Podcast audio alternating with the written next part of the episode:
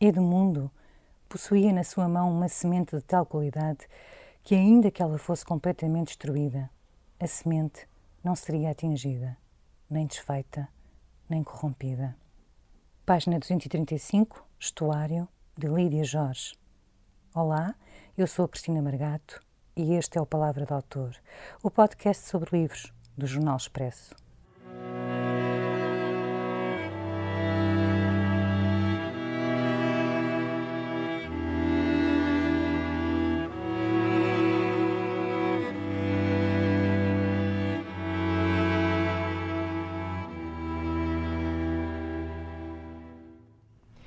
Lídia Jorge, bem-vinda ao Palavra de Autor. Estuário, o seu último romance, é a história de um homem, Edmundo Galeano, que depois de ter feito trabalho humanitário nas zonas mais desfavorecidas do mundo, regressa à casa, em Lisboa. Está diminuído fisicamente, quer escrever um livro e enfrenta uma grave crise dentro da sua própria família. Todos, em seu redor e à sua maneira, lutam para sobreviver à hecatombe que a evolução económica do mundo obriga a sua família a enfrentar. Surge quatro anos depois de Os Memoráveis, uma obra de ficção sobre o 25 de Abril. E também é um livro sobre as alterações climáticas, o rumo sem rumo que o mundo leva. Lídia Jorge, por que é que lhe chamou estuário?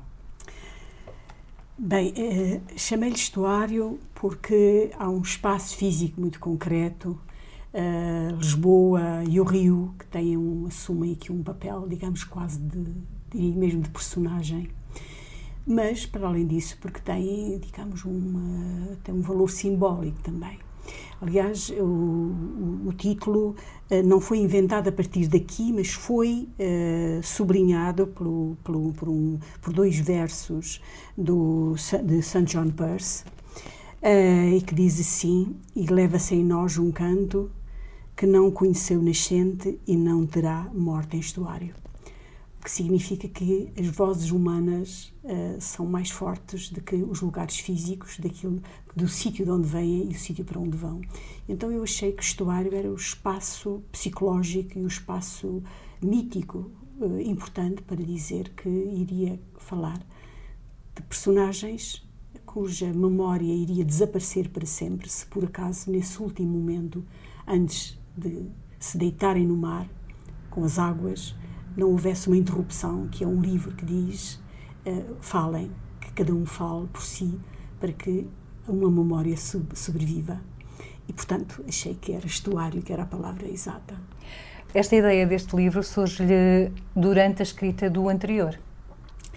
Sim, é verdade. Eu ainda estava a escrever eh, os memoráveis quando pensei que teria de escrever um livro que fosse uma espécie da sua continuação mas em vez, precisamente, em vez de tratar daquelas figuras que podemos nomear e que todos conhecem, mas pensei falar dos anónimos, aqueles que, na minha perspectiva, eh, são pessoas, são figuras que têm uma grande capacidade de resistência, que perante a perda, eh, em vez de alardearem à volta dela, fazem silêncio e que têm como ponto fixo da sua vida uma questão de honra.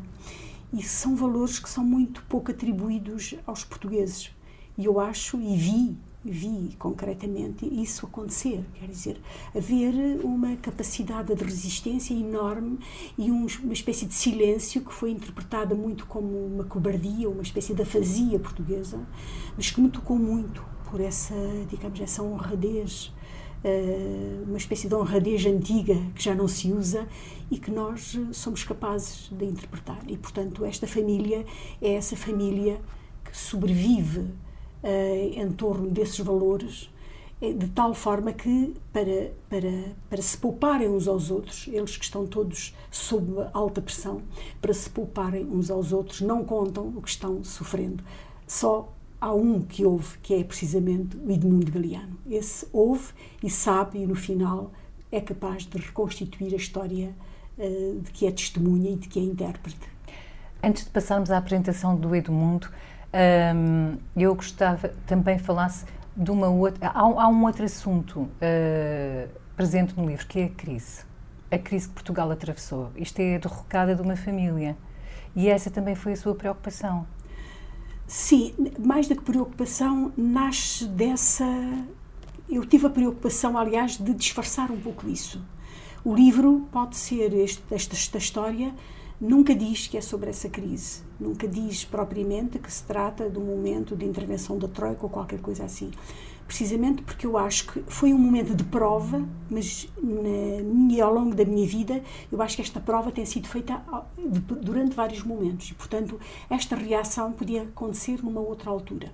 Mas essa, essa, esse confronto com o que nos aconteceu recentemente e que uh, foi muito injusto e que se rodeou, digamos, de anátemas extraordinários, porque me lembro que a Christine Lagarde, a propósito de nós e dos gregos, ela disse uma coisa extraordinária. Ela disse que os, uh, os mal vestidos, quando a maré desce, mostram a nudez. O que de facto é absolutamente humilhante para nós. E, portanto, houve todo um movimento de culpabilização e de autoculpabilização que os portugueses sentiram e que foi, digamos, que foi, foi tão perto, tão, tão vívido, com tanta intensidade e tão em silêncio, que, sem dúvida alguma, que este é o pano de fundo de onde este livro emerge. Mas eu não o quis, do ponto de vista literário, eh, ligá-lo demasiado a esse, esse momento. Acho que poderia acontecer num outro momento qualquer da história do, do, do nosso país ou da história de um país do Sul. De facto, mas como nós o lemos nesta altura, fazemos essa associação. Sim, e, e, acho bem que se faça, porque de facto eles acontece neste, neste livro aquilo que aconteceu a estes, a estas personagens, aquilo que aconteceu na vida real das, das pessoas. Famílias inteiras em que de manhã um filho era despedido, na noite o outro tinha de abalar para o estrangeiro, no outro dia de manhã o outro tinha de abandonar a casa porque não tinha mais dinheiro para pagar, e tudo isso acabou por acabava por criar situações de regresso a casa de filhos que entretanto tinham sido eram independentes eh, tinham a sua vida constituída e que de repente voltaram à casa dos pais. E por isso este livro é um livro de luta pelo espaço.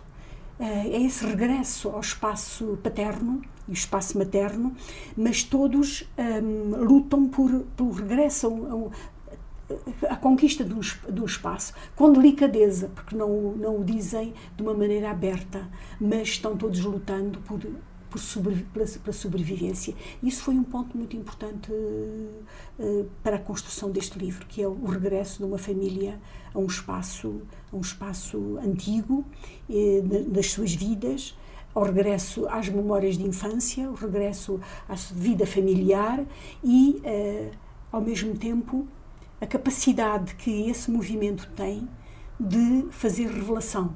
Porque em estado, digamos, de stress, em estado de, de, de reagrupamento, uh, cada um mostra o que de melhor tem de si, também o pior que tem de si. É, portanto, são momentos de revelação. E este livro, do ponto, desta família, do ponto de vista desta família, em que mesmo um, o pai comete suicídio, não há dúvida que é um momento de revelação de todos. Eu não estava a falar sobre isso porque estava com receio de, de, de estragar a leitura dos, das pessoas sobre o, o, o, suicídio do pai. Mas então quer-nos apresentar o, o quer-nos apresentar o, Edmundo Galeano. Sim, o Edmundo Galeano, eu, eu, talvez pudesse dizer que eu acho que não deve ter medo do suicídio do pai. Aliás, ele é o capítulo 14 e parece que as pessoas só descobrem que ele se suicidou depois, durante, não se, percebe, não, não, não, não, se percebe. O que significa aquilo que eu há pouco disse, que eu tratei este assunto de modo. Um, um, de modo a que, a que ele não fosse realista, de modo a que não fosse um, biográfico, de modo a que a fantasia em torno dele conseguisse não diminuir a dor, aumentar a dor, mas mantê-lo com aquilo que me parece que é fundamental, que é a, a beleza das coisas e a beleza dos momentos e a superação dos momentos. E este homem suicida-se, mas ele suicida-se, digamos, na plenitude da sua consciência e deixando um rasto formidável para a, para a família. Uh, em relação à, ao Edmundo. à sua questão, ao Edmundo, ele é, digamos, é aquela, aquela figura que, uh, de que o Barthes falava, que, é, que chama que tudo pode acontecer, pode-se criar uma estrutura muito complexa, mas há um ponto anímico fundamental que brilha no escuro e que leva para uma narrativa, ou que leva, no caso de Barthes, a uma fotografia. É, preciso dizer que uh, o livro começou com, com um capítulo que não está no início, mas o início da escrita resultou na. Uh, era em torno da, da, da, da reunião de família é a reunião de família quando o pai traz uma carta que recebe, do Ministério, uma carta, uma folha branca, que ninguém sabe ainda o que é, e passa pelas 12 pessoas que têm à mesa, os, dois, os 12 elementos da família, em silêncio. E a carta é lida por todos e só se sabe o que ela contém porque eles vão falando em voz alta e cada um se vai apresentando por essa reação. O último é precisamente Edmundo Galeano. Edmundo Galeano que tem a mão direita uh, desfeita e é o último que lê. E, portanto, quando cheguei aí, eu percebi que esta família teria de ser uh, narrada a partir da mão desse, do, do, do, do Edmundo Galeano. Portanto, Edmundo Galeano é a figura que é fundamental, é a figura que aquele que tem a maior perda de todas, porque é a perda do seu, do seu corpo. E, portanto, é aquele também que tem o sonho mais, mais grandioso de todos, porque faz a experiência humana mais funda. E, portanto, ele, uh, ao fazer, ao desenhar as letras para reabilitar o que lhe subjou da mão, ele, com o movimento circular, que ele já tinha esquecido, porque ele escrevia no computador, ele escrevia com as teclas, mas nesse, nessa, nesse movimento circular ele encontra um tempo, digamos, uma espécie de tempo antigo dentro dele, que é o tempo da da consideração das coisas. Considerar significa estar com os astros, estar com o espaço sideral, não é? Uhum. E ele, portanto, ele volta a fazer a consideração. Ele está uh, com os astros, ele está considerando.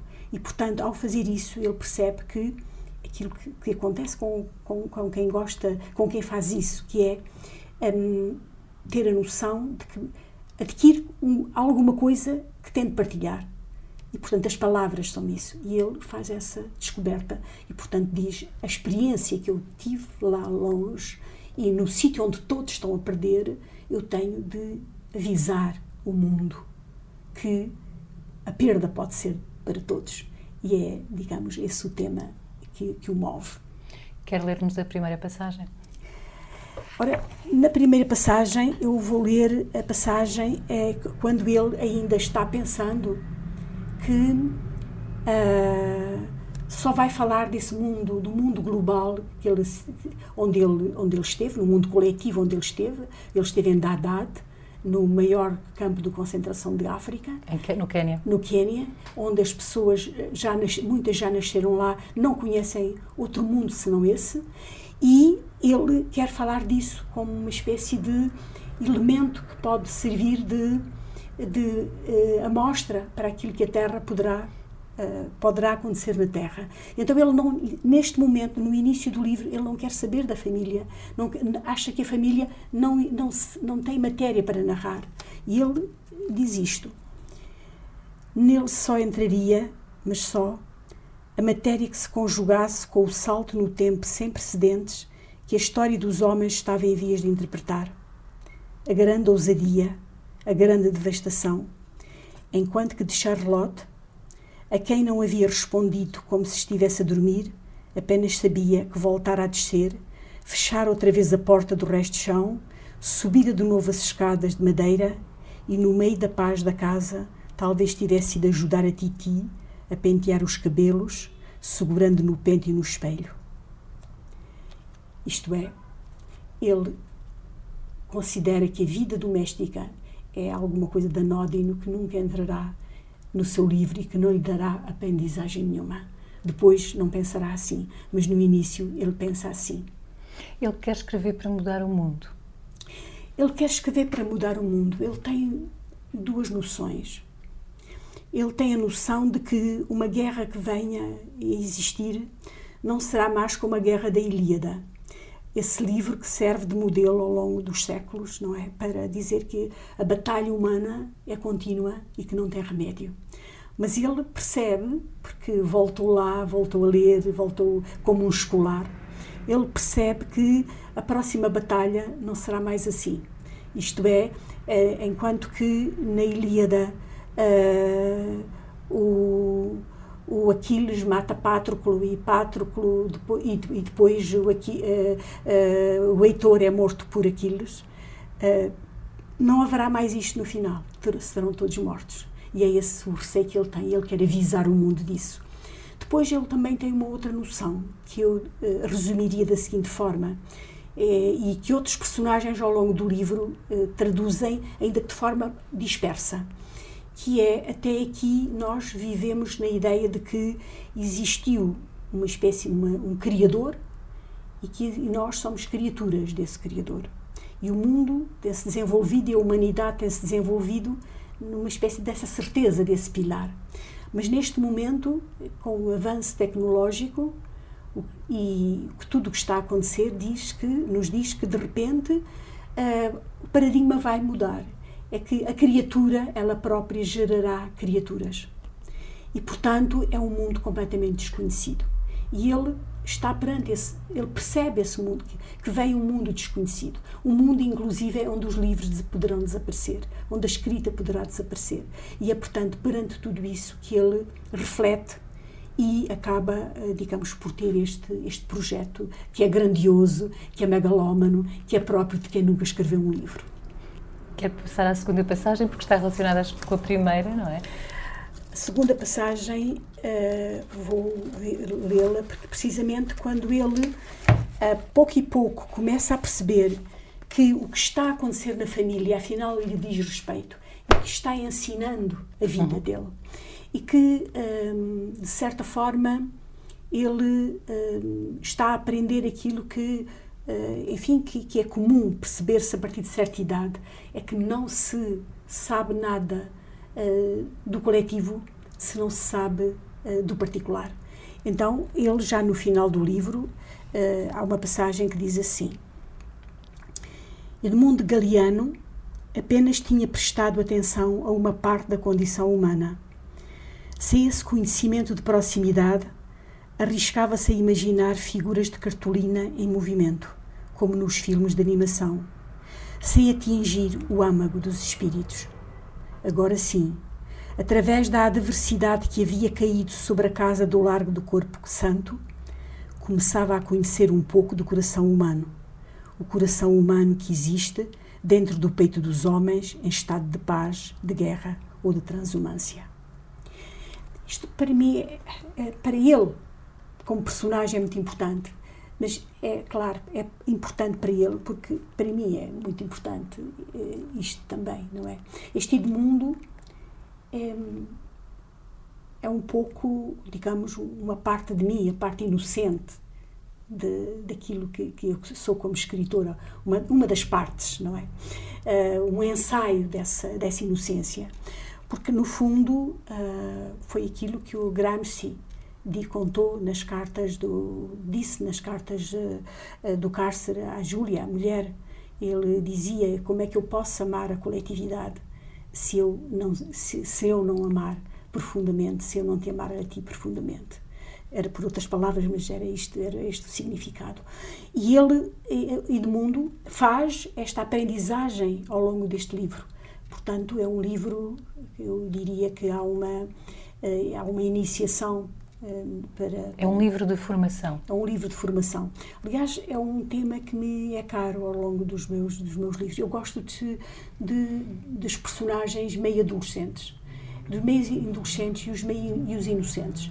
Aqueles que são obrigados perante a perspectiva dos outros, os que não são inocentes, os que são suficientemente crescidos, suficientemente pragmáticos, suficientemente poderosos, suficientemente afortunados para perante aqueles que ainda são indefesos, que são ingênuos, os que ainda têm a pureza da infância e da adolescência dentro de si, uh, obrigarem-nos a desalojar-se e mostrar o rosto por inteiro.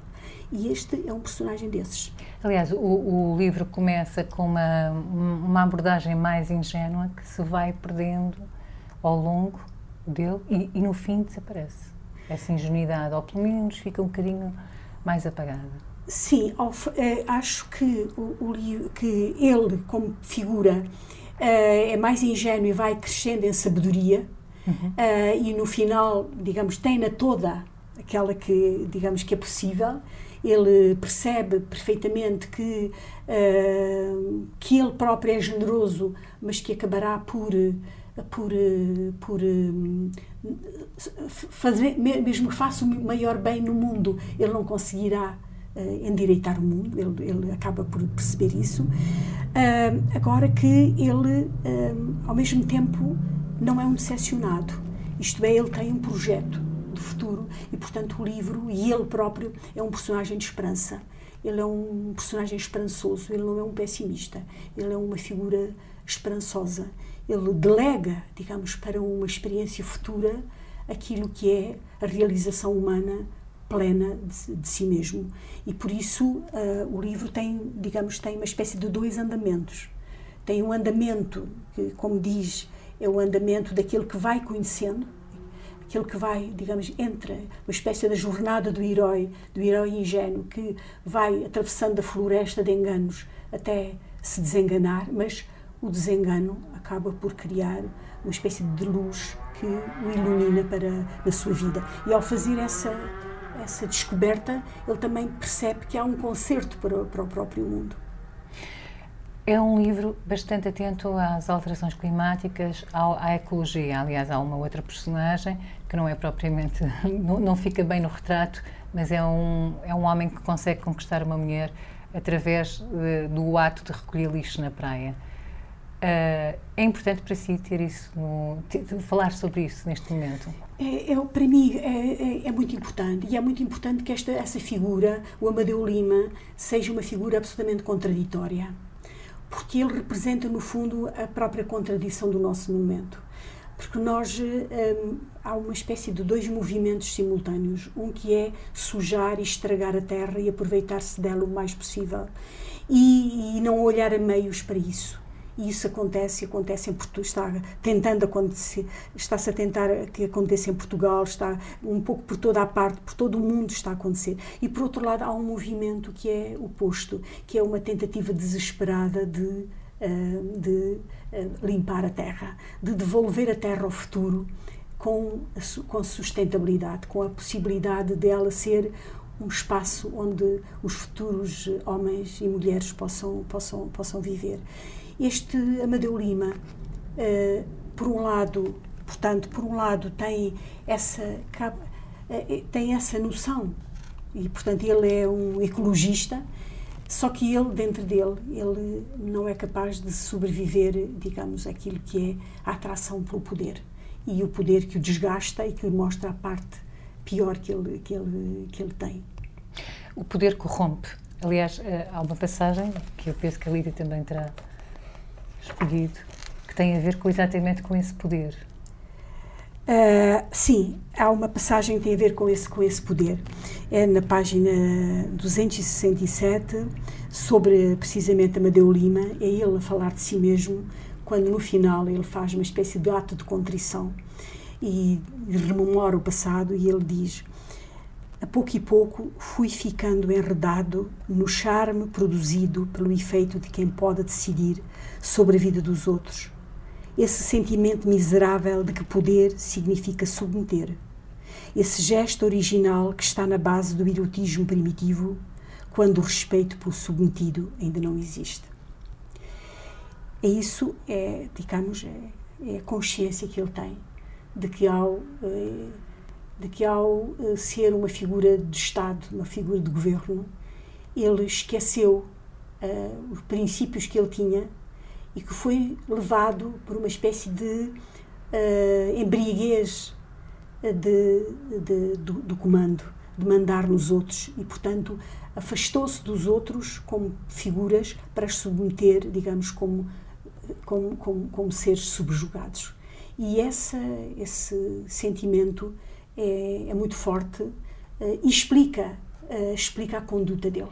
É ele a tentar explicar o seu, o seu comportamento e eu acho que uh, talvez eu esteja a ser dura para com, digamos, a classe política, mas acho que sou justa, que esta figura é uma figura justa, porque tenho visto muitos homens que entram na política com um sentimento de grande dignidade e de sentido de fraternidade e que depois a perdem.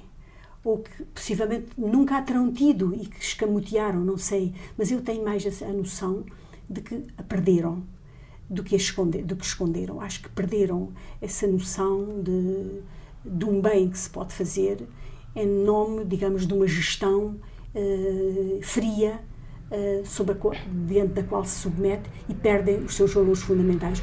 Como se a lição dos trágicos gregos que nós aprendemos, que nós lemos e que ensinaram que no fundo da, digamos quando há quando há o pecado político tende a haver a, a contrição uh, da alma uh, como se no mundo sobretudo no mundo atual uh, em que tudo isso é tão visível isso não estivesse não não existisse mais.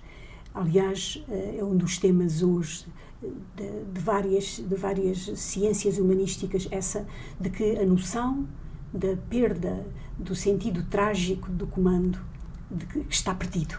Ninguém quer assumir a responsabilidade. Ninguém quer dizer eu eu eu sou o responsável pelo bem e nessa altura dou o meu rosto e aqui estou eu para dizer fui eu que o fiz, mas quando acontece o contrário, eh, as pessoas, os, os, políticos não querem, não querem dizer eu também sou aquele que cometeu este, este, este, esta falta global. E este personagem ele representa isso. Representa os políticos corruptos que neste momento são bastantes. São bastantes e tendem a alastrar, tendem a alastrar. Agora que a literatura é um poder, é um poder, é um poder fático apenas a literatura é um poder muito escasso, descontínuo, é um, tem um poder. Nós sabemos que tem um poder, não é? Porque eh, se nós lemos Lawrence da Arábia, sabemos que ele teve um poder sobre nós, portanto, temos de imaginar que teve um poder sobre, sobre as pessoas. Se lemos eh, Charles Dickens, ele modificou, com certeza, sociedades. Porque não imaginarmos que uh, os livros, a literatura pode modificar alguma coisa? Eu acredito que sim. O que é que quase não se quase não se quase não se vê, não é? Mas quase não se sente. Mas eu, eh, por mim, uh, acho que neste momento devem estar muitos escritores diante dos seus diante dos computadores a pensar isto mesmo. Vamos escrever para não deixar que esses uh, que essas figuras se multipliquem. Eu, aliás, tinha aqui escolhido uma, uma passagem que é na página 234 e começa assim: Os efeitos de um livro nunca se podem avaliar. Faça bem ou mal, nunca poderás mostrar os seus efeitos benéficos ou nocivos. Se queres fazer bem, faz o bem, mesmo que percas a restante parte da tua mão. E não tenhas medo, Edmundo, que a vida humana seja destruída. Não se destruirá e, para tanto, não serão necessários quaisquer livros. O que é que a Lídia espera dos seus livros? Dos meus livros espero que dialoguem com, com os contemporâneos, uh, que desoculte a contempora ajudem a desocultar a contemporaneidade. É o Giorgio Agamben que diz que, quando ele define contemporâneos, ele diz que são aqueles que recebem em pleno rosto os feixes das trevas do, do, do, seu tempo. Não diz os feixes de luz, diz os feixes das trevas. E é isso que nos acontece, é isso que faz sermos contemporâneos, é que perante uh, o mundo que nos rodeia, nós estamos na treva e tentamos tentamos discernir, tentamos compreender alguma coisa. E a literatura, a literatura tenta fazer isso, tenta, é uma espécie de tentativa de acender um fósforo no meio da escuridão da, da, da contemporaneidade, porque nós não percebemos os laços que nos ligam. E eu faço isso, foi uma escolha que eu fiz há muitos anos, de que escreveria sobre o tempo que passa, sobre o mundo que passa, sobre a evolução da qual eu sou testemunha, tentando desocultar uh, à minha maneira o que está, aquilo de que sou testemunha. E se eu conseguir, junto dos, enfim, daqueles, daqueles de quem eu sou contemporânea, ajudar a esclarecer, a tentar esclarecer aquilo que eu própria sinto, que é um pequenino feixe de luz, uh, será isso aquilo que eu espero, até porque leio os meus os escritores da minha geração, leio-os exatamente nessa perspectiva, na ideia de que uh, eles me ajudam a entender o momento que passa.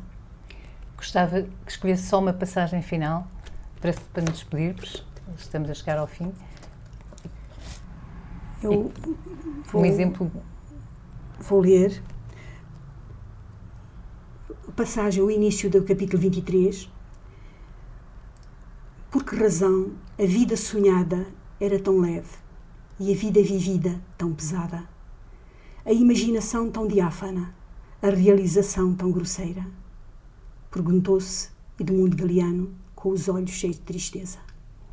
Eu, porém, não gostava que eh, os olhos de tristeza de Edmundo Galeano ficassem a fechar este, este, este programa.